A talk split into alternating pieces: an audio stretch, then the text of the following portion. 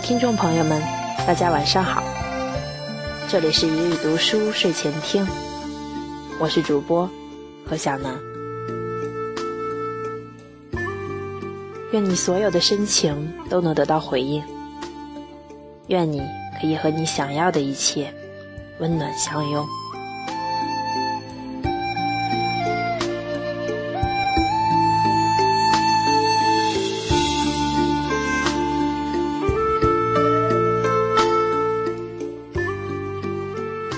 想去看一场日出，在我的软磨硬泡下，周小胖终于答应和我去海边，我可高兴了。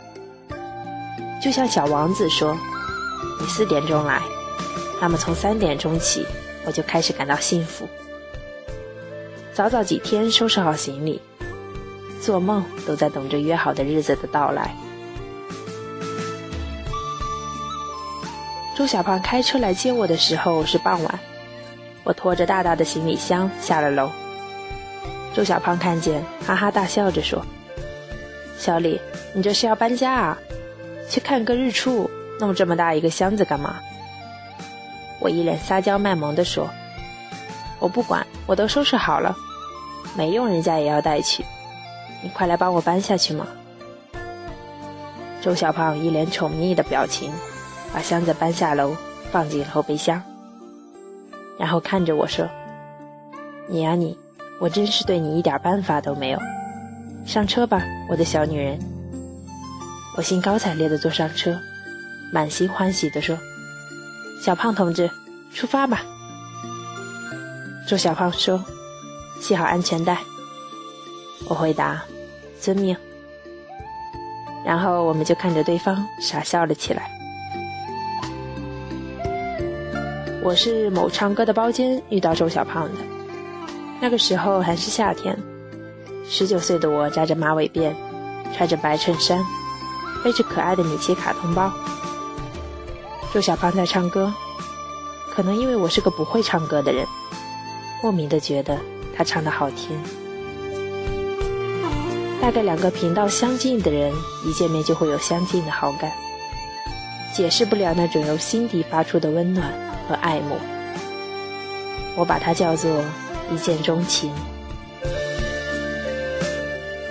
到海边已经是晚上，秋天的风有些温柔的凉。我下意识的裹了裹衣服。周小胖把我搂在怀里说：“这样就不冷了。”我咯咯的笑，心里满是幸福。周小胖把我叫醒的时候已经是早上五点钟。我们下车，坐在沙滩上，相互依偎着。远处海平线和天空交界的地方开始泛白，太阳开始露半个脸。金黄色的光倾斜在海面上，伴着微风，波光粼粼的晃。我说：“好美啊，好漂亮。”周小胖看着我，把我搂得更紧了。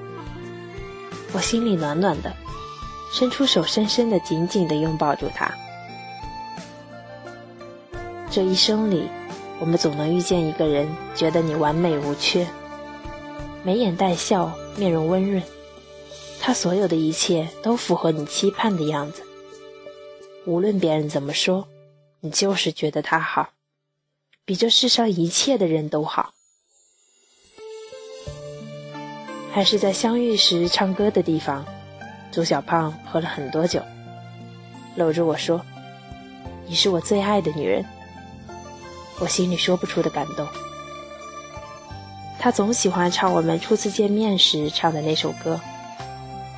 我的快乐就是想你。我曾在所有的掌声和他温柔的怀抱里心花怒放，可是我见不得他和别的女人搂搂抱抱。我相信，只要你心里爱一个人，就半点也容不得把他和别人分享。那是我第一次为他流泪痛哭。我不能接受，在上一秒和我表白，下一秒可以把他人拥入怀抱。大概所有的爱情都是这么无私又自私。你可以为他付出一切。却唯独见不得他与别人欢笑。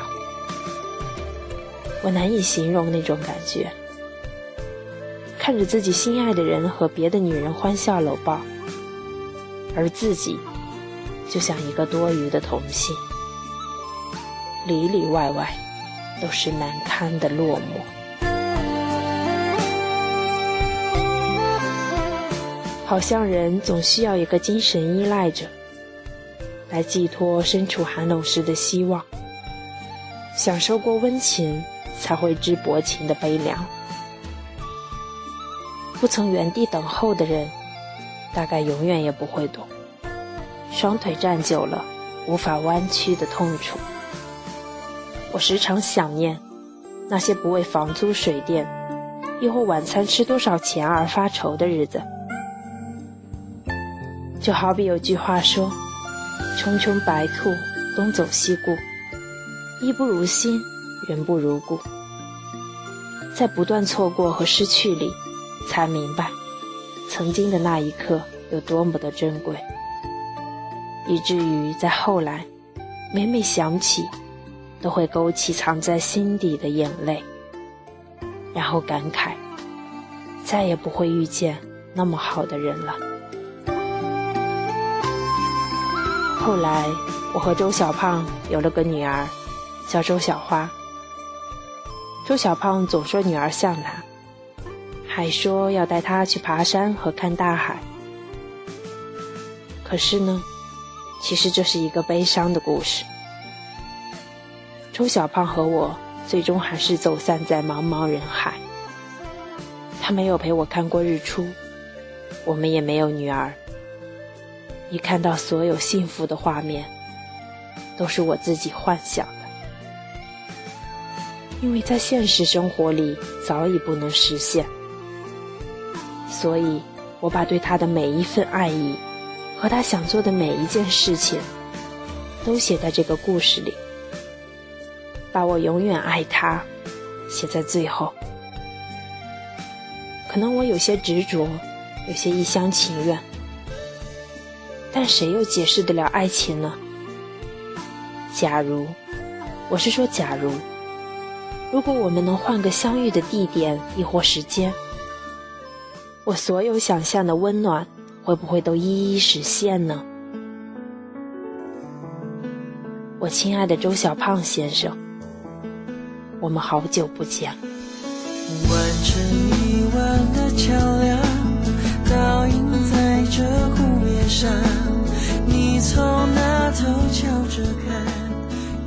感谢收听。我是主播何小楠，每晚十点十分与您说晚安，好梦。那段斑驳的砖墙，